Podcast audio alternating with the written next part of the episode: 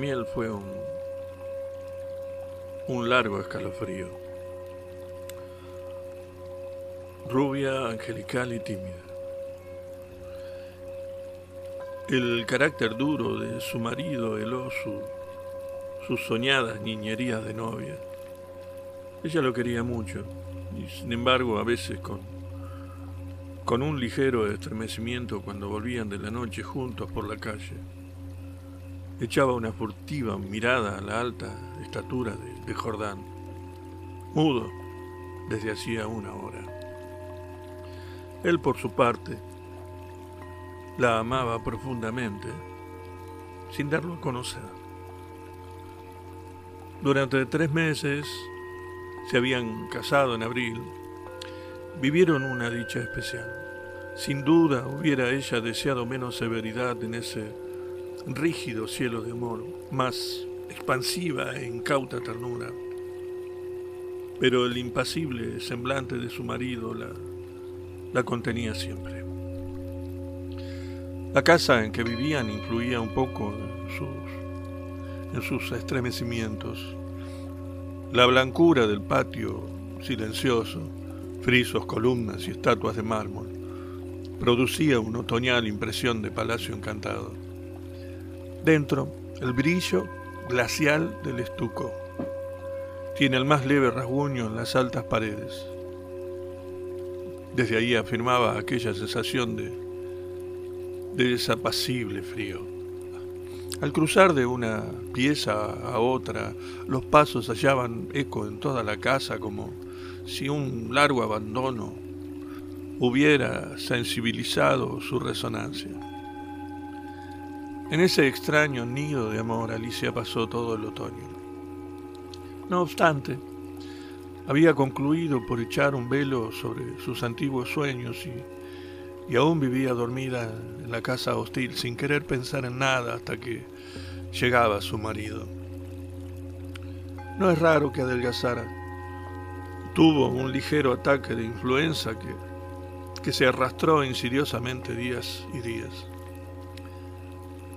Alicia no se reponía nunca. Al fin una tarde pudo salir del jardín apoyada en el brazo de su marido.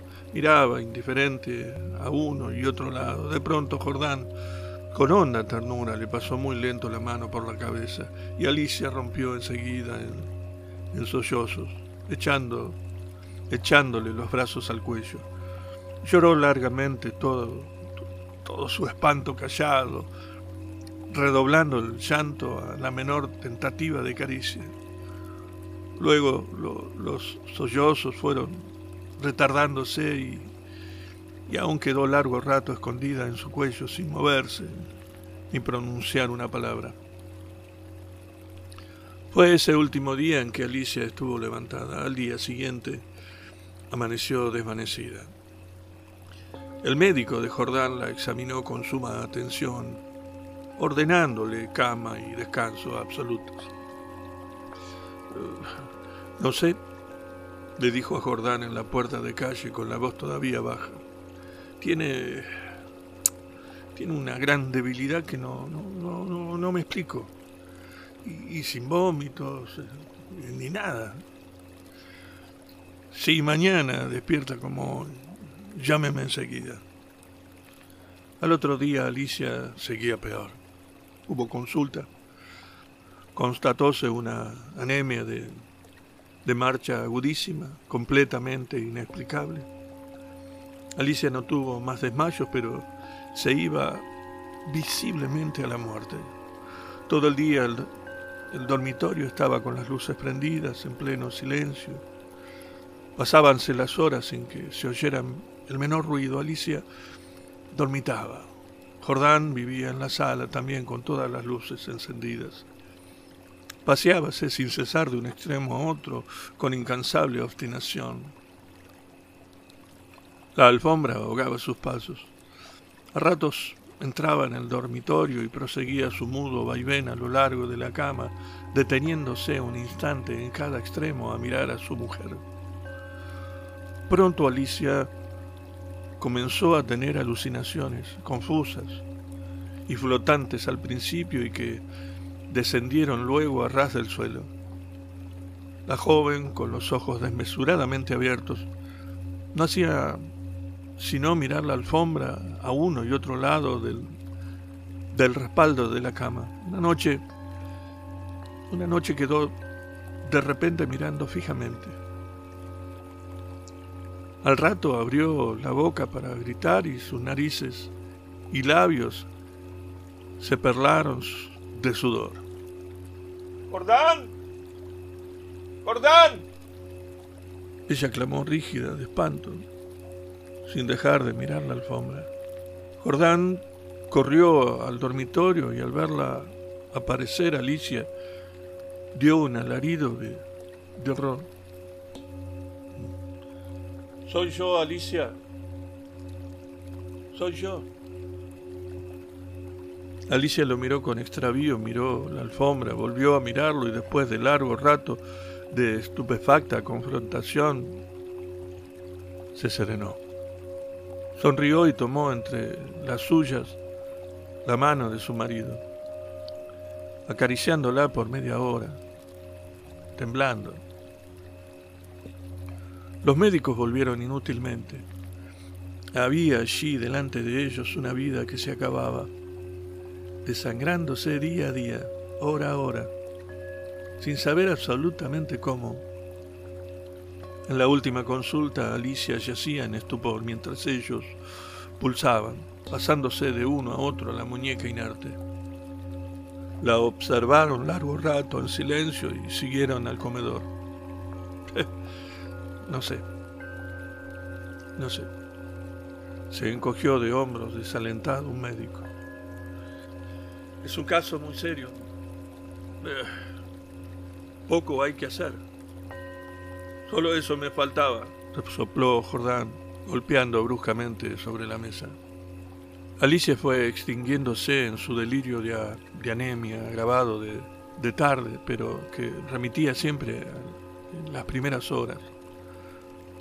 Durante el día no avanzaba su enfermedad, pero cada mañana amanecía lívida, en síncope casi. Parecía que únicamente de noche se le fuera la vida en nuevas oleadas de sangre. Tenía siempre al despertar la sensación de, estar desplomada en la cama con un millón de kilos encima. Desde el tercer día, este hundimiento no la abandonó más. Apenas podía mover la cabeza, no quiso que se le tocara la cama, ni aun que, le arreglaran el almohadón.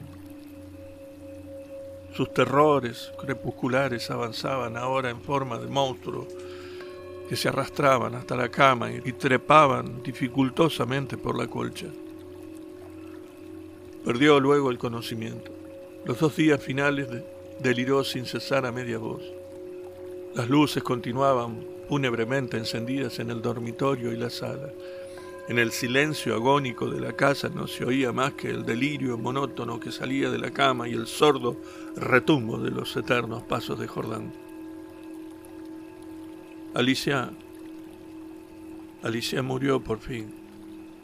La sirvienta cuando entró después a, a deshacer la cama, miró un rato extrañada el almohadón. Señor, llamó Jordán en voz baja. En el almohadón hay manchas que parecen de sangre. Jordán se acercó rápidamente y se dobló sobre... Efectivamente. Sobre la funda, a ambos lados del hueco que había dejado la cabeza de Alicia, se veían manchas oscuras.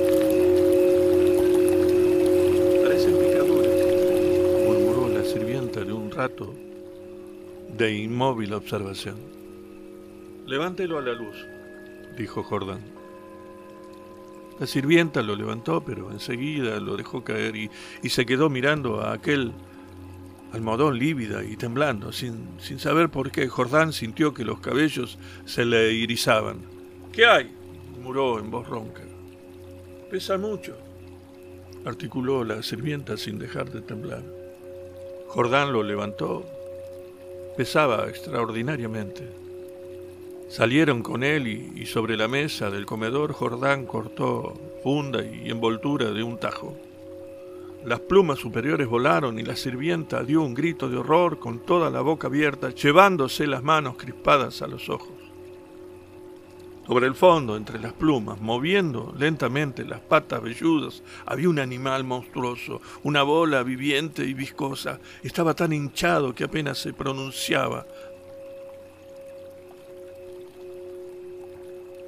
Noche a noche, desde que Alicia había caído en cama, había aplicado sigilosamente su boca, su trompa, mejor dicho, a las sienes de aquella, chupándole la sangre. La picadura era casi imperceptible.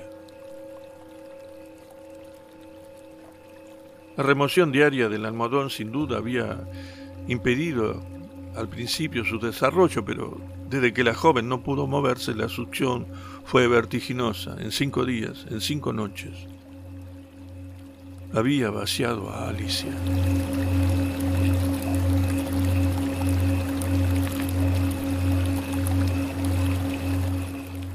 Estos parásitos de las aves, diminutos en el medio habitual, llegan a adquirir en ciertas condiciones proporciones enormes. La sangre humana parece serles particularmente favorable y no es raro hallarlos en los almohadones de pluma.